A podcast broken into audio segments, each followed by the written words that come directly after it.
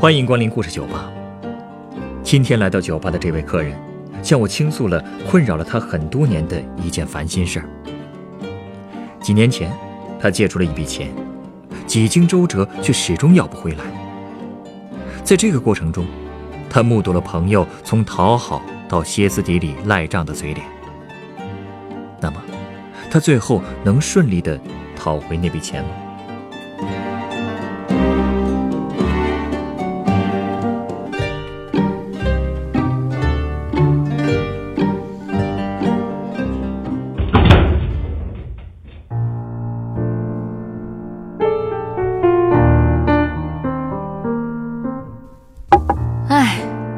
今天来就是想告诉你一个我这辈子用钱买到的最大的一个教训，什么教训？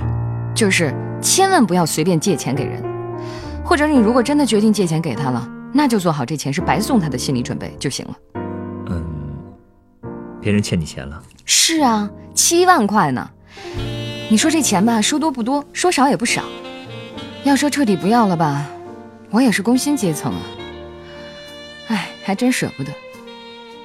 可是管人家要呢，哼，那过程真像是扒层皮呀。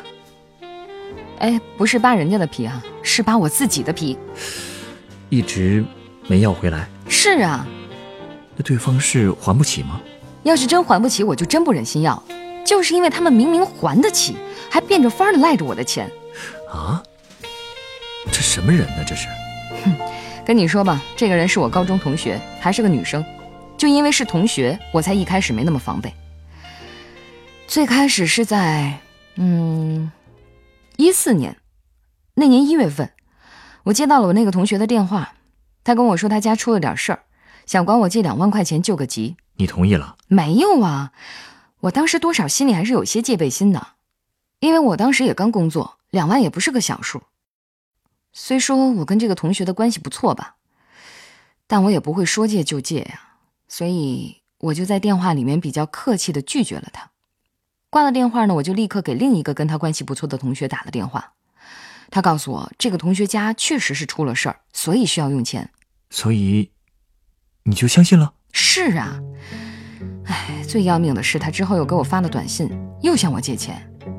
我就想，哎呀，可能他是真需要钱吧，否则也不会这么求着我。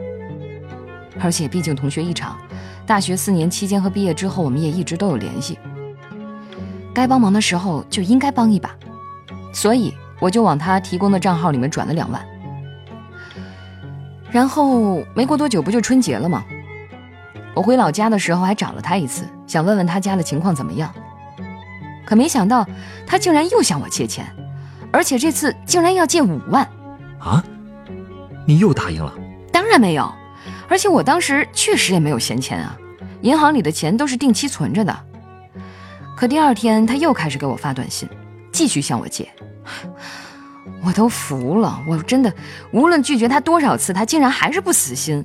最后他甚至是在哀求我了，你想想，还信誓旦旦的说半年之后一定会把钱全都还我。哎呀，我我就你就没能禁得住他的软磨硬泡，把定期的存款给取了？是啊。嗨，也是因为我这个人性格上有问题，就是我真的不知道该怎么拒绝朋友的请求。看他那么求，我还是心软了。他给你打借条了吗？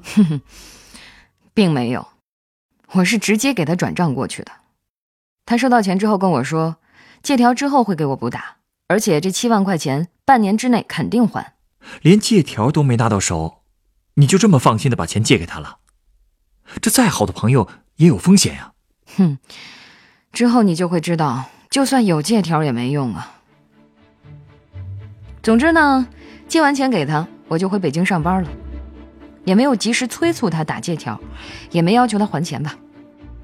因为在我的印象里面，他家境还不错，还是独生女，平时他甚至还经常自称款姐，同学朋友聚会啊、出去玩这类活动，他也会经常主动买单。所以我几乎从来没有怀疑过他还不了钱。唉，但是现实啊，哼，就是经常会出人意料。那年五一我回了一趟老家，就打电话约他出来，想让他把借条给补了。可是他说自己在外地回不去。之后我再约他，他就开始拿各种理由推辞，我就开始有点担心了，所以我就跟他说，过段时间我就要结婚了，要不你先还我一部分。他答应了吗？答应了，特别痛快，还说立刻给我准备钱，三五天之后就会打我卡里。可是呢，直到两个月后我都要办婚礼了，他还是一分钱都没还。哼，都是套路啊！真是，我那个时候真的是有点烦了。就发信息质问他怎么回事儿，甚至骂人的话我都写出来了。刚开始呢，他对我这些话完全置之不理，继续拖着。我就给他打电话，可他嘿，彻底不接了，要么就是挂断我的电话，然后回短信告诉我正在筹钱，几天之后一定给我打过去。唉，因为当时我忙着结婚的事儿，就一直没有腾出时间去找他。就这样，直到我九月底结婚，他也一分钱都没还。婚礼之后，我又忙着要上班，所以基本上就把催款的这个事儿暂时放下了，只是偶尔发个短信催他一下。哼，但他还是那一套。那你后来？后来就拖到了一五年的三月。哼，那次我是豁出去了，直接上门找他去了。他倒是挺客气，跟我说最近手头还是比较紧，但是这次倒是给我写了借条，还专门写了一个还款计划。可是到了约定的还款时间，他还是没还。我就问他，他就继续找借口。那段时间我工作特别忙，就只好任由他摆布。然后又过了三个月，还是没动静。这已经是严重违约了，对吧？嗯。我就特意请了一个假去他家，可他家没人，我就在楼道里面生生等了他三个多小时。终于他妈先回来了。以往他见到我都挺热情的，可这回态度来了一个一百八十度大转弯。他不让我进家门不说，还说他女儿最近不会回来，让我有事直接去找他女儿。他也不欢迎不接待我。啊，这叫什么事儿啊？你信他的话吗？当然不信了。而且我好不容易等来的人，怎么可能就这么走了？我几乎是强行闯进他家的，然后就告诉他，我今儿就住这儿了，直到他女儿回来。做得好啊！哎，跟你说吧。现实真的比电视剧还要精彩。哎呀，看我这样，他妈妈也终于露出原形了，竟然直接对我吼起来了，说什么他已经和他女儿断绝关系了，这是他家，让我出去。我当时都被骂傻了，我跟你说，愣了好一会儿才冷静下来。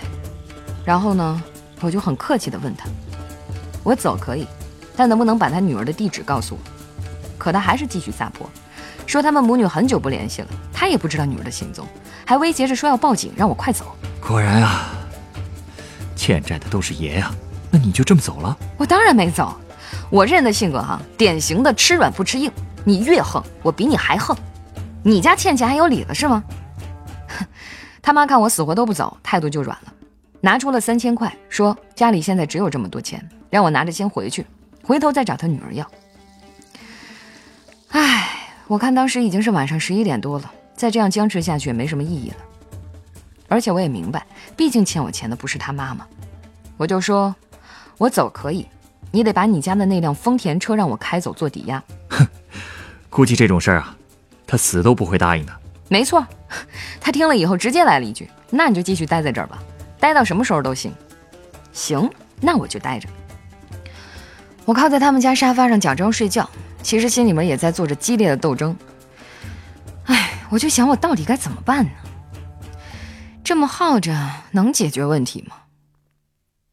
然后，大概过了一个多小时吧，已经夜里十二点多了，他们又来到我跟前让我走。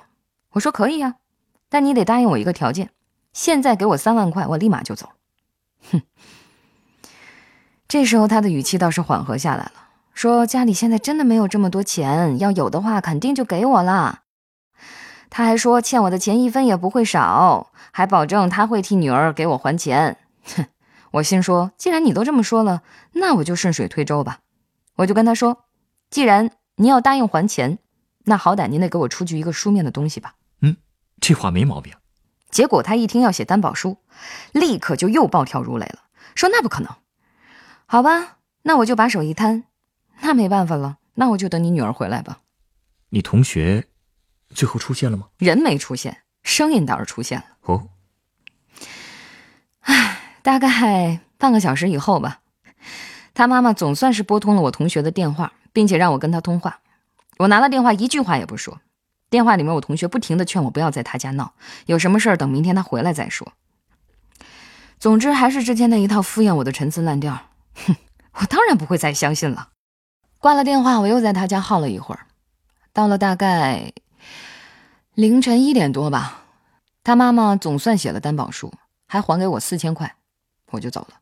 那这之后，他们又使出了什么招数？唉，这时间一晃啊，就到了春节，我又去了同学家，这回他爸倒是出面了。他跟我说了一大堆客套话，然后说要请我吃饭，还让我把其他几个高中要好的同学都叫上。把几个同学都叫上，这是什么意思啊？哼，我也是到了饭桌上才慢慢明白的。当时几个同学都到齐了，那个气氛，那个尴尬呀！唉，大家好像都没有什么话可说。几杯酒下肚，他爸就开始吹牛皮了，说这点小钱算什么呀？让我们尽管放心回家过年，欠我们的钱一分都不会少。听他这意思，难道你同学欠了不止你一个人的钱？没错，在座的同学有好多都是债主，都没要到钱呢。唉，这饭吃到最后，他爸承诺大年三十之前先还我两万，第二年五月份之前全部还清。你说他这话都说到这份上了，还能怎么样？只能继续接受人家摆布呗。结果到了大年三十中午。在我的一再催促下，卡里也只收到了六千块。人家说初七之前给我剩下的，我当时真不知道，除了等还能干什么。虽然我早就估计到了，肯定还是一场空。果不其然，过了初七，我还是一分钱没收到，而且连一个解释也没有。哎，跟你说，当时我真的是到了愤怒和绝望的边缘了。你没做什么过激的事吧？我还能做什么呀？无非就是再找上门去呗。可打开门之后发生的那一幕，哼，我真是没想到啊！怎么了？当时我同学正躺在沙发上看电视呢，他看见我进来，竟然直接站起来收拾了一点东西，然后就夺门而出了。就这么坦荡荡的走了？何止是走了，走之前还指着我鼻子骂，说他根本不欠我钱，还说就没见过我这样的人，不就欠几个钱吗？天天跑到家里来要。说完就摔门走了。说真的，我当时真的惊呆了，半天都没有反应过来怎么回事儿。哎呀，等我反应过来以后，他爸又开始上演他妈上次对付的那一套，先是请我出去，说家人要休息，然后又说要报警等等，总之是使尽各种招数要把我赶出他家门。反正我这次是坚决不走了，我就要看看我同学到底还回不回来。后来。我就一直半躺在他们家的沙发上，然后就这么睡着了，就这样过了一夜。我同学竟然一直都没回来。哎呀，既然都已经闹到这种地步了，你还等什么呀？告他吧，反正借条什么的你不都有了吗？哼，你说的我都做了，可接下来又出现了一连串的问题。对方一开始拒绝领取传票，法院呢就要求我协助送传票过去。我就用最笨的守株待兔的方法折腾了好几次，才把传票送到他们手里。开庭审理的时候呢，面对白纸黑字的借条，我同学自然无话可说。可没想到，他竟然说是我威胁他妈签的担保书。当然了，他也没有证据，法院也就没有采信他的话。这家人可真够无耻的。那判决结果应该是你胜诉了吧？哼，胜是胜了，可有什么意义呢？法院后来告诉我。他们寄送的判决书一直无法送达被告，所以法院又要求我协助送判决书，否则判决无法发生效力。于是，哼，我就又开启了折腾模式。唉，终于有一次，总算碰到他们家里有人，不过只有他爸爸一个人在，可他爸竟然拒绝签收，所以我就采取了留置送达的方式，就是把判决书强行留在他们家，这样判决也就生效了。可虽说是生效了，但我同学家也没有任何要执行判决的意思。那就申请强制执行啊！我申请了呀，法院就要求提供对方可供执行的财产，并且再次让我配合法院执行。哼，唉，可能我同学一家也熟悉了法院的套路。他家不是有辆车吗？平时一直停楼下，自打那之后就再也没见过。法院也告诉我，对方名下的银行账户里也没有可供执行的存款。所以事到如今，哼，我真的已经被这件事折腾得筋疲力尽了，甚至做梦都是在门口等人，要么就是在家里吵架，或者就是跟法官哭诉。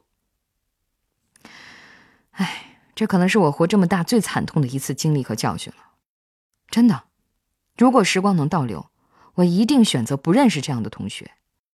我真是再也不想借钱给任何人了。哎呀，真是苦了你了。虽然我没办法帮你要回欠款，但至少我可以为你调一杯酒。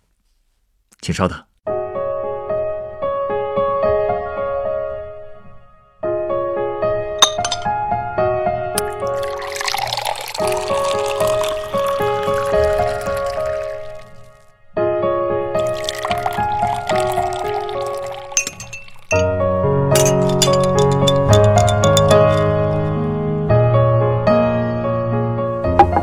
这是你的鸡尾酒，它是由白朗姆酒、潘诺利口酒、橘子干桂酒、白可可利口酒、砂糖和蛋黄调成的。哇，这么小的一杯酒里面竟然有这么多的成分。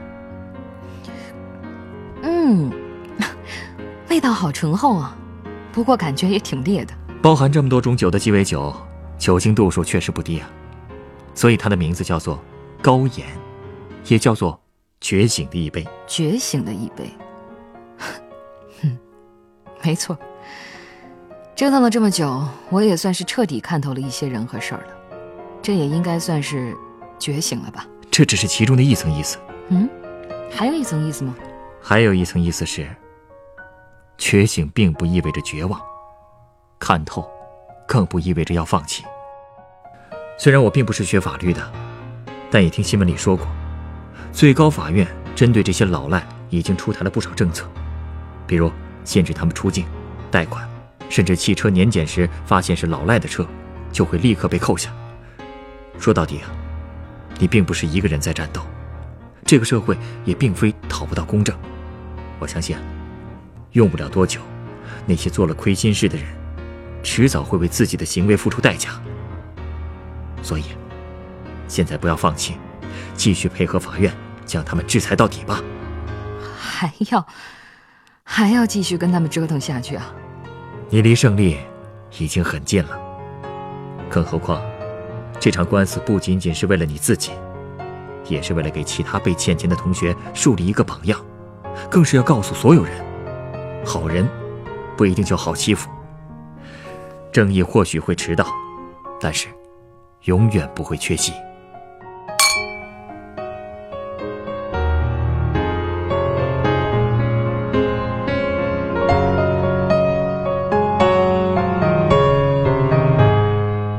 本故事选自凤凰网“有故事的人”独家签约作品。我再也不做讨债的孙子。原作东子，改编制作陈寒，演播杰克堂晨光。人人都有故事，欢迎搜索微信公众号“有故事的人”，写出你的故事，分享别人的故事。下一个夜晚，欢迎继续来到故事酒吧，倾听人生故事。收听最新节目，请关注北京故事广播，工作日每晚九点播出的《故事酒吧》的一千零一夜。